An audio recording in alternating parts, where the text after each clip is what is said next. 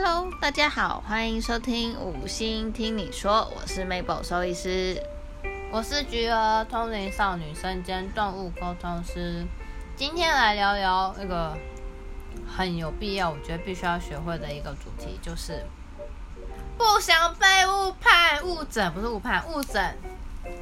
这样做就对了，你要遵循我们 Mabel 兽医师的四大标题，你就可以降低你被兽医误诊的几几率。因为动物不会说话，所以只能靠家长来提供线索给兽医师，才可以知道说发生哪些事情，要去判断说你们家宝贝到底发生什么事，对吗？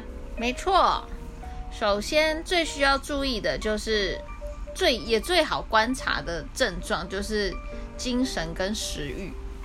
嗯，嗯，因为你看，如果平常狗狗、猫猫跑跑跳跳、冲来冲去吃饭，你原本敲碗，它就马上跑来等，现在不来等了，是不是有什么状况？这个应该很好发现，嗯，也是最容易会首先会知道的。对，精神的部分那有没有可能冬天很冷，它就食欲不好？有可能啊，就是比如睡觉时间变多，然后有时候主人就会觉得，哎，它是不是哪里不舒服，怪怪的。可是其实我觉得现现在饲主都蛮聪明的，他们不会说只有一点点问题，他们就会直冲动物医院。他们有时候会配合其他的一些经呃食欲啊，然后大小便啊观其察他因素，对，如果他比如说，呃，精神可能稍微弱一点点，可是还愿意吃，大小便正常，他们可能会先观察个几天，不一定会直接就带来医院。我觉得这个其实蛮重要的，因为如果你马上带来医院，你观察的东西也不多，你直接带来，我们就算做了理学检查，什么检查，可能也不一定看可以看得出来什么问题。那你建议家长做观察期的天数抓个几天？不要超过三天。不要超过三天。嗯我刚刚想说抓个三天呢。对啊，就是三天为最短时间。如果他三天都不太吃了，啊，那边塞。哎呀、三天都不太吃，你还要让它继续不吃吗？我们还有遇过两个礼拜不吃才带来的。很夸张哎。嗯，啊，那是有在照顾吗？然后想说，嗯，它不太吃还可以活两个礼拜哦。对啊，嗯，但是有时候精神是一个部分，食欲也很重要的部分是，有时候主人他没有办法分辨他的狗是挑食还是不吃。不愿意吃还是他挑食的吃？对，因为有一些是，就是你可能他平常都是饲料，然后你偶尔给他吃一个什么东西，他有可能会因为这个零食的部分，他不吃他原本的东西，就变挑食。那对，可是有些家长可能就会喂人类的食物给他，这种隐藏病情的这种行为，是不是也要据实以告？对，通常我们会问啦，就是比如说一只狗狗来医院，大部分可能肠胃有问题，都会问他说你有没有给它吃一些人的食物。啊，没有啊，我吃那个我健身的那个鸡胸肉，我分他吃一口啊。通常没有调味的话是没有什么艾琳太大橄榄油啊还有胡椒粉啊、盐巴啊，嗯沾那个凯撒酱啊、沙沙酱啊，这种我们就不好说。真是通常有一些会自己自己承认，他会说哦有啊，不然他都不吃，就是没有味道他都不吃。哇，这个很老实哎、对，然后我们就会比较有线索说哦，他有可能因为吃了这个东西。可是比较麻烦是有一些长期在喂这些食物的狗狗，就是它不是吃饲料，它是综合杂食性，人类什么都吃，嗯罐头、鲜食、饲料、人类这种的。对，然后有一些主人就会就会，因为他可能今天没有准备这样的东西给他吃，狗狗就不吃饭了，他就会说，哎，他食欲不好，都不吃饭。可是我们他带来医院以后，我们在医院，比如说拿一个可能鸡肉泥，或者说拿一个罐头给他吃，哇，吃的很开心这样。哦，对，他就只是不吃他原本的东西，但事实上你换了其他东西，他就会想吃。对啊，这个就是差异。所以其实我觉得蛮重要，是要先观察他到底是不吃饭嗯，还是挑食。当然这一部分很难去观察，可是这个其实也是很重要，因为蛮多带来他不是真的不吃，他是只有挑食的这个问题。太，那对啊我想知道现在还有那种给他吃鸡排啊、排骨饭的排骨或鸡腿便当或空霸的这种行为出现吗？有啊，还是有嗯，多吗？不多，但是有或给他吃海鲜啊、蛋糕啊、面包啊，人类的蛋糕，嗯，and 人类的面包。嗯，就是啊，他在旁边好可怜哦，啊，捏一口给他吃。现在还有这种说法，很多哦很多哦，你说他在旁边好可怜这种说法，嗯嗯嗯嗯嗯，泪眼汪汪看着你。还真的会有，但那个平均年龄我很好奇是怎么样的状况。大部分是四五十岁以上，哦，没有年轻，年轻的的比较少，大部分年纪稍稍微大，或者是说年轻人带来，但是妈爸爸妈妈喂的，哦对，就是阿公阿妈，阿公阿妈觉得饿，要转二家阿嬷觉得你饿，对啊，所以通常或是说可能小朋友也是，因为小朋友可能吃饭吃一吃不会都掉嘛，就他就可能就会去捡捡孩子的哦，对啊这就算了。对，所以这个这个蛮常见的。可是通常我们还是会呼吁，尽量就是让他们吃他们自己吃的东西。就比如说他看到猫咪啊，猫咪不就吃鱼啊，我就煎一条鱼给它吃啊，对啊，可以吗？可是它的热量其实不太够。你当然只吃鱼这件事情，如果那个鱼没有什么太特别调味是没有关系，因为现在市售有很多很多厂商都在做那种鲜食包。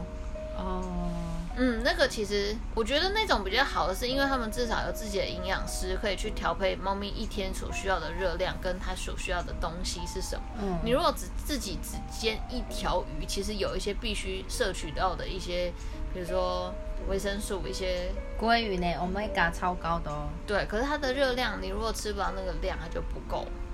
哦，所以煎对鲑鱼给它也可以。可以啊，可是它就会少了，比如说牛磺酸，就一些必须的脂肪酸，就是没有。哦哎、因为一般一般市售的一些产品，他们可能里面就已经添加。牛磺酸在提神饮料里面有，那给它喝当然不行啦！哦哦，你看傻眼呢。那你要给他狗喝酒吗？不会有人给吗？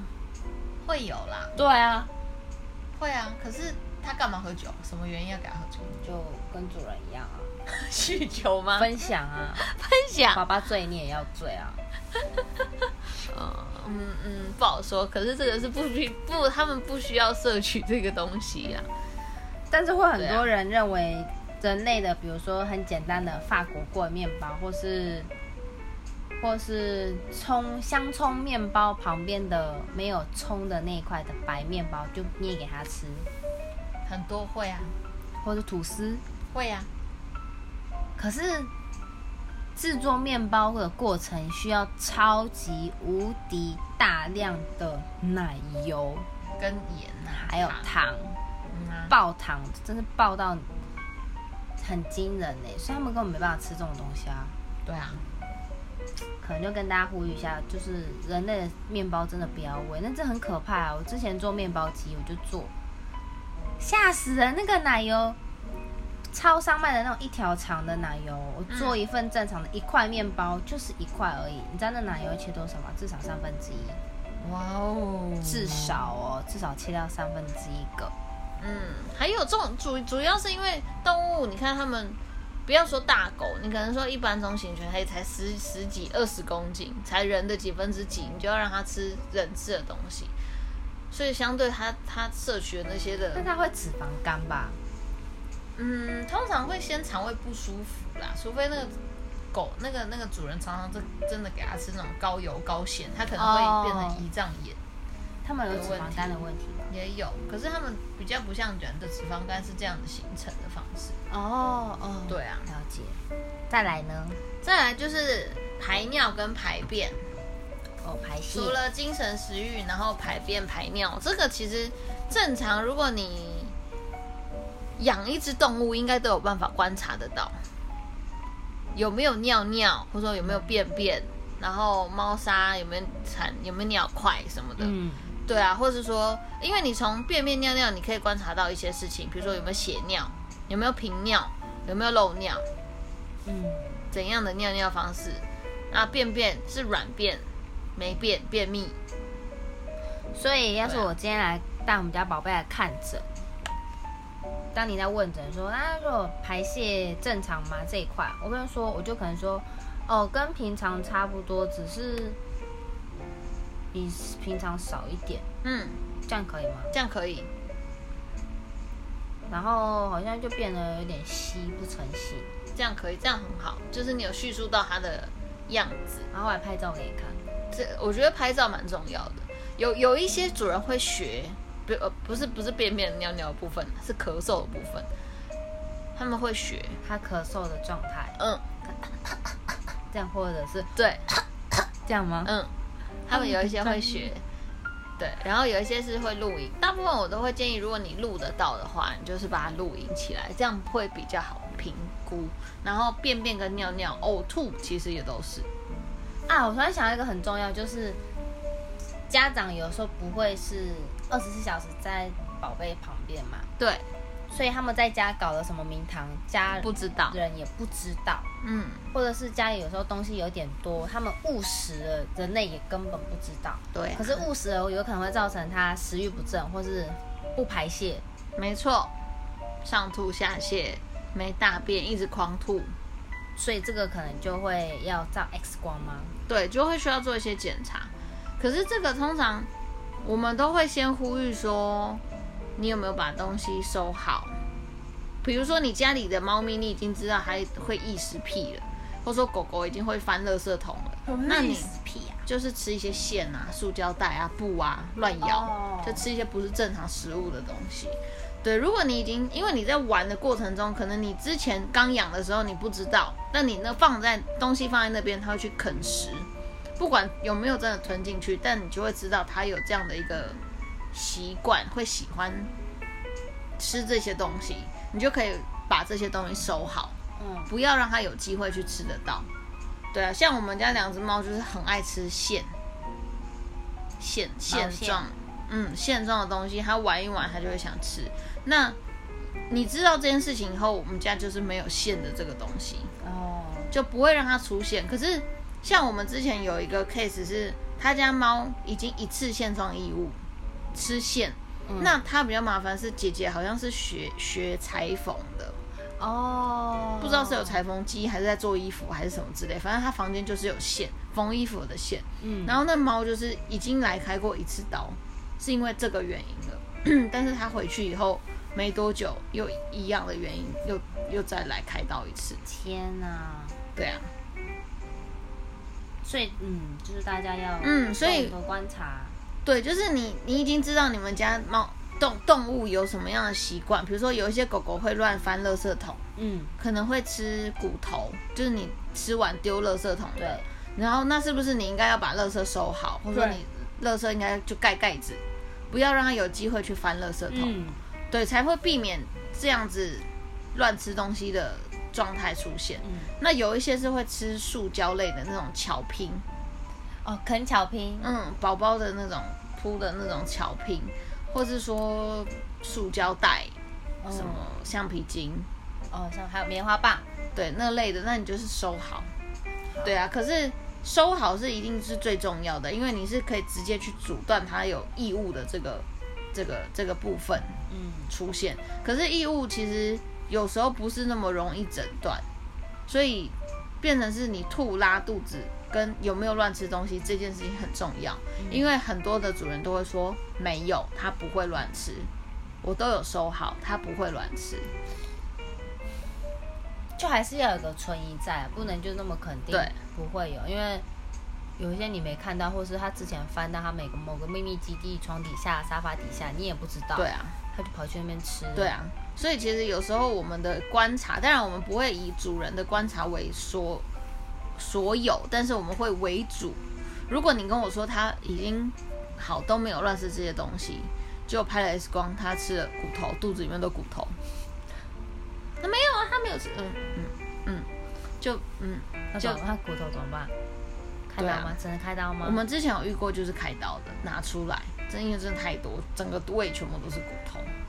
是人类啃过那种垃圾桶骨头，还是它的那种牛皮骨、不是是真的骨头，猪大骨？不是哎、是好像鸡的那种碎碎的一大堆，是一大堆哦，整个胃里面都是。很危险呢。，对啊，所以我觉得大小便很重要，就是你也可以观察到它有没有什么太大问题。嗯然后其实主人的观察，我觉得非常重要，因为你的一个怀疑，我们可能可以减少其他的一些怀疑的部分。对，对啊，因为如果你全部都不知道，我们变成我们所有都要去检查，对，可能才有办法知道他怎么了。可是如果你有不办法帮我们去区别一些事情，可能我们可以更快速的诊断一个疾病。加快速那个厘清呢，也避免医师在这个情况下做出五条线以上的怀疑。如果你们提供线索更理想化，就可能变成三条线，也可以避免说多出的那两条线的医疗费、检验费。然后家长也不会觉得不舒服，只是这个什么小病症，你为什么找不出原因？就这么嗯简单的情况，你为什么不行？还要花好几千去做检验？嗯，就是大家互相都可以加快彼此的时间啊。对啊。然后，还有很重要的是，有一些啊是，呃，比如说你这个医院看诊看完，然后不好，他换到另外一个医院看，或是说这样医院跑来跑去的，有时候有时候其实我们会需要他上一间医院的用药的记录。哦，对，我们之前其实蛮常有碰过，比如说心脏病的药，心脏病的狗狗，它可能在上一间用了，呃，比如说某一些药物，但是他来，他就因为可能距离问题，他不想回去拿，或者说因为费用的问题，他不想回去原本医院拿，等等的都有可能。然后他就来我们医院就直接说，那我可不可以来你们这边拿药？但是我们这边完全对他一无所知，我们要怎么给你药？嗯他对你会隔空抓药而已是吗？对，或是说你不能因为他现在的状况开给他开药嘛？对啊，很常被问到这个问题啊。可是，好，那我现在直接给你药，那如果他真的肺积水了怎么办？你会来怪我为什么这个药没用啊？嗯，对啊，所以尤其是心脏这个问题，其实你如果已经在上一个医院有做什么检查，已经有相关的数据，他应该要吃多少剂量的药，嗯你就应该要维持那样的药的剂量继续吃。你如果真的想要换医院拿，可以，可是你要跟上一个医院拿，你已经做好，就是已经在吃的处方签。就像人类去看医生一样啊。对啊你看完你不可能跑去另外一间说，哎，医生你给我开药，我那个要怎样的？对啊，就这么简单的意思。对，就是你没有数据，我要怎么开药给你？嗯，对，这样就变得很危险。对对对，对，所以我为什么说要对症下药？就是我要知道你到底是什么问题，嗯，给你一些药。可是当然，因为动物它没有办法像人的一些检查，或者说那么方便。很多动物检查其实是需要镇静，哦需要麻醉才可以去做，所以有很多的状态下才会先用治疗试试看，嗯。来看动物的症状有没有缓解。如果真的没有办法缓解，可能才会建议要去做进一步的检查。嗯，对啊，或是平常有在固定吃什么药物的，是不是也要跟你们说？对，说哦，我平常给他吃？那保健食品也要吗？保健食品如果可以的话，也可以讲。然后还有一个很重要，就是一些预防的用药，比如说心丝虫的药啊，然后有没有在用外寄生虫的药啊，跳蚤啊、蜱虱啊，有没有在预防啊？这也要主动告知哦。要，这个其实会很方便帮助你诊断。如果今天来他贫血很严重，但是他有在用药，你可能可以先区别一些会不会排除一些不会是寄生虫的问题。可是如果他没有在用药，哦那会不会是其其实是一些寄生虫的问题导致他导致他现在贫血很严重？那你们医医院有在就是诊所会有一个单吗？什么单？要挂号的时候会有一些动物的会会啊，出诊出诊资料会写，只有出诊而已哦。对，只有出诊而已。出诊会写一个资料，然后上面会写你有没有在预防跳蚤、会病近期有没有什么情况发生？那今天来的目的是为什么？有有有哦，还有病史上面都会叫你哦写。那就那就还嗯，那对就好很多。对啊，不然这样读听的可能觉得啊，我都不会啊，你们现在讲我都要会这些啊，干干嘛要医生？对，我们上面都会写，所以其实才会比较，尤其是用药部分啊，用药部分那个比较没有办法，比较没有办法去我们委委外说，对啊，你要什么药我就直接开给你。嗯，但我们可以帮你打给上一个医院问，可是不一定那个医院会愿意。提供病历对。药单。嗯。嗯，好，对啊，我觉得这是比较重要的部分，因为你要先了解你动物的状况，你再帮他找医生或换医生的时候，你可以帮助医生先更快速的了解你这个病患。嗯，对，不然我要从头开始，那我是不是要从头全部都要重新检查？然后还有一个很重要的是，除了你要了解他的精神食欲，然后用药跟大小便之外的，他有没有经常也不是经常定期在做健康检查？哦，对，因为像人你也是要健康检查，比如说我去年数值跟我今年数值，哎，我胆固醇变高了，哎，我什么东西要少点摄取，要多运动。动物也是一样，你如果我五岁以前、八岁以前、十岁以前，我都没有做任何的医疗记录。好，我现在十二岁，我现在有问题了。那我现在这个问题是我十岁会不会就有了？但我没有检查，不知道。还是我现在十二岁才发生，不知道。嗯，对，动物很重要的一点就是你要帮它建立它的医疗记录的病例。这一数比较容易去了解。对，这是我其实我在看诊的时候，我会常常跟主人讲，如果今天动物来，它有这些症状，OK，那我们要不要讨论到要验血的部分？如果你不想验，没关系，我们可以先针对症状做治疗。如果要验也 OK，至少我们有一个记录，知道他现在这个当下的状况是好的。对，那可能三个月后、半年后，哎，他有其他症状，那就是在这个时间点、时间。轴里面出现的事情，我可以确保他当时候是在正常的。可是你这个时候他有其他问题出现，会不会中间的一些饮食习惯，或者说什么东西造成他后续的这个问题？你比较有办法知道他现在这个状况是从什么时候开始的。但是因为动物的检查、健康检查的费用不是那么的亲民，我会觉得大家的意愿性不高，跟积极。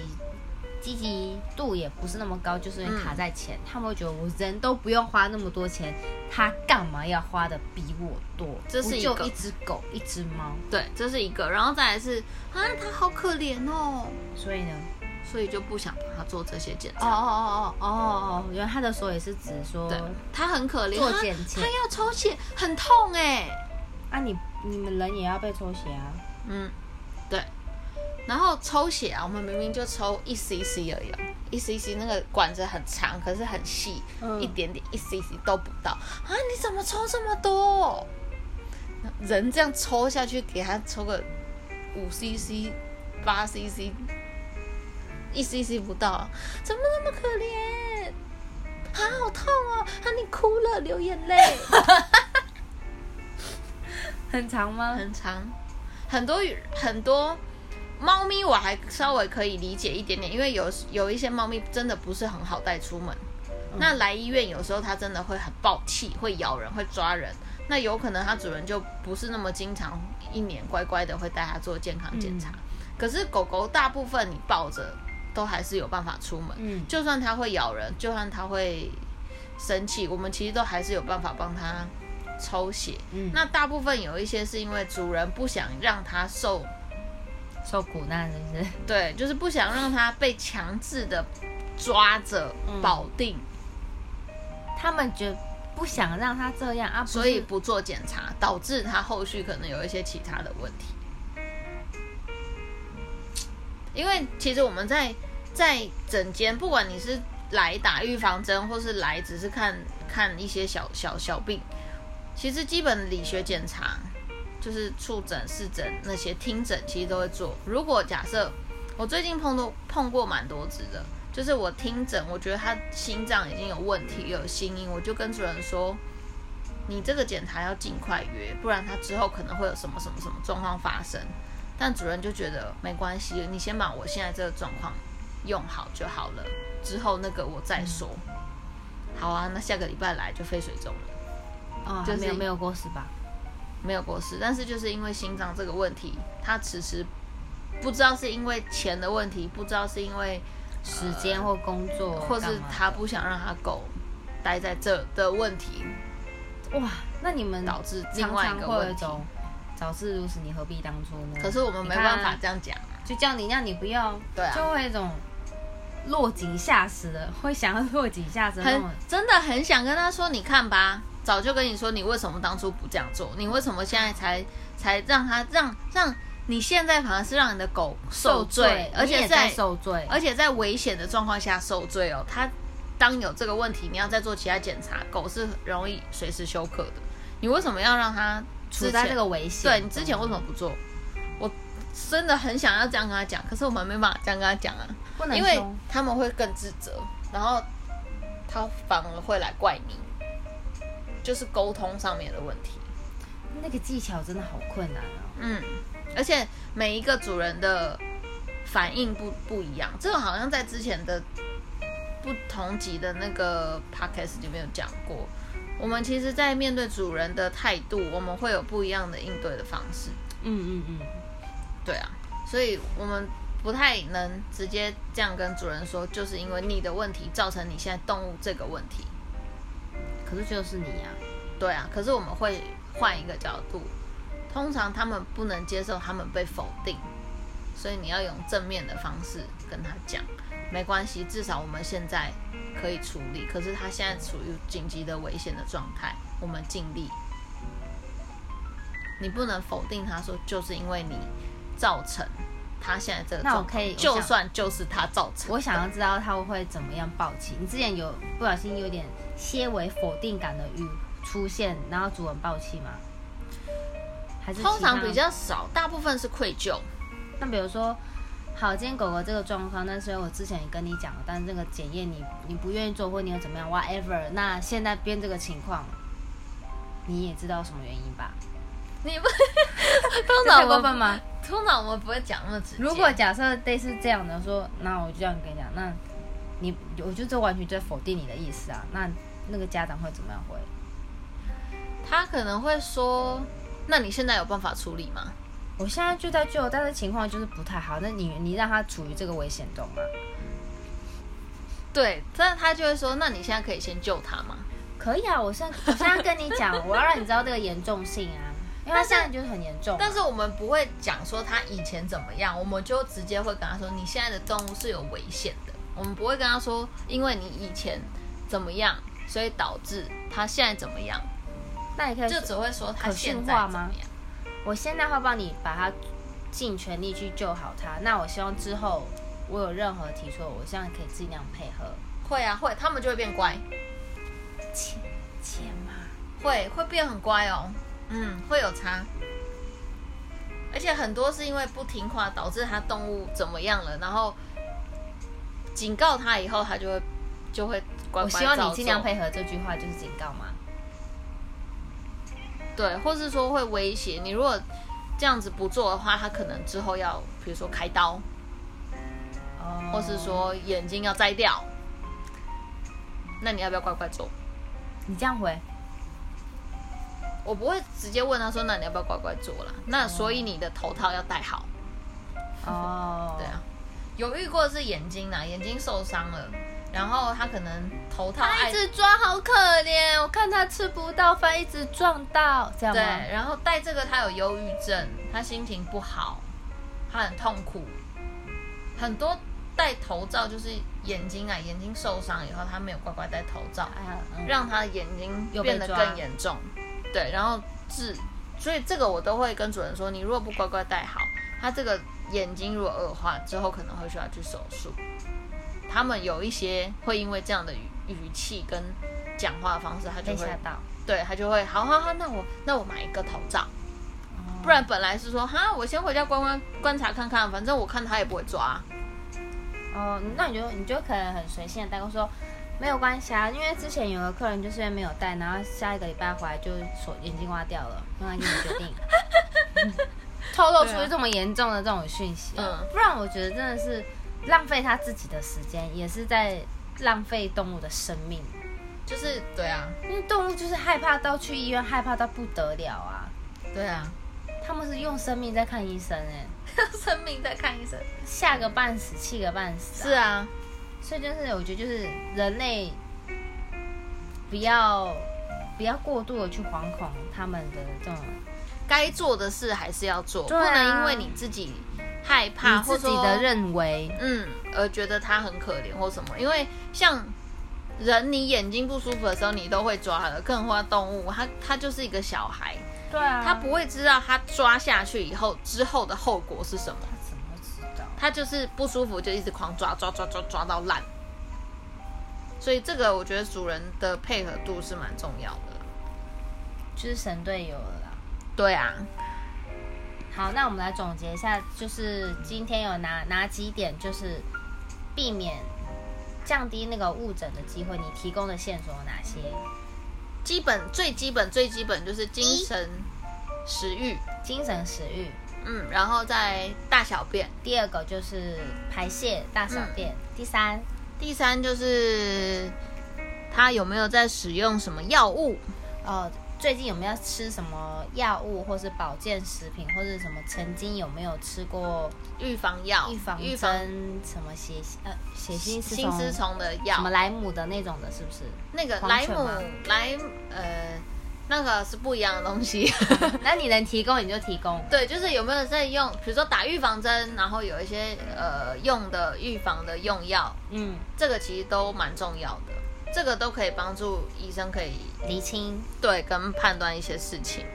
还有大概是这四个，哦，就是刚好四个了，是不是？嗯，就是精神、食欲、药物，然后大小便这样子。好，我们今天讲的非常的清晰，希望大家一定要尽量做到，好吗？不要再担心他哭哭或是不舒服、忧郁了，就是熬过去就好了，大家都开心，好不好？皆大欢喜。那我们今天先告个段落，我们下次聊，拜拜。拜罗。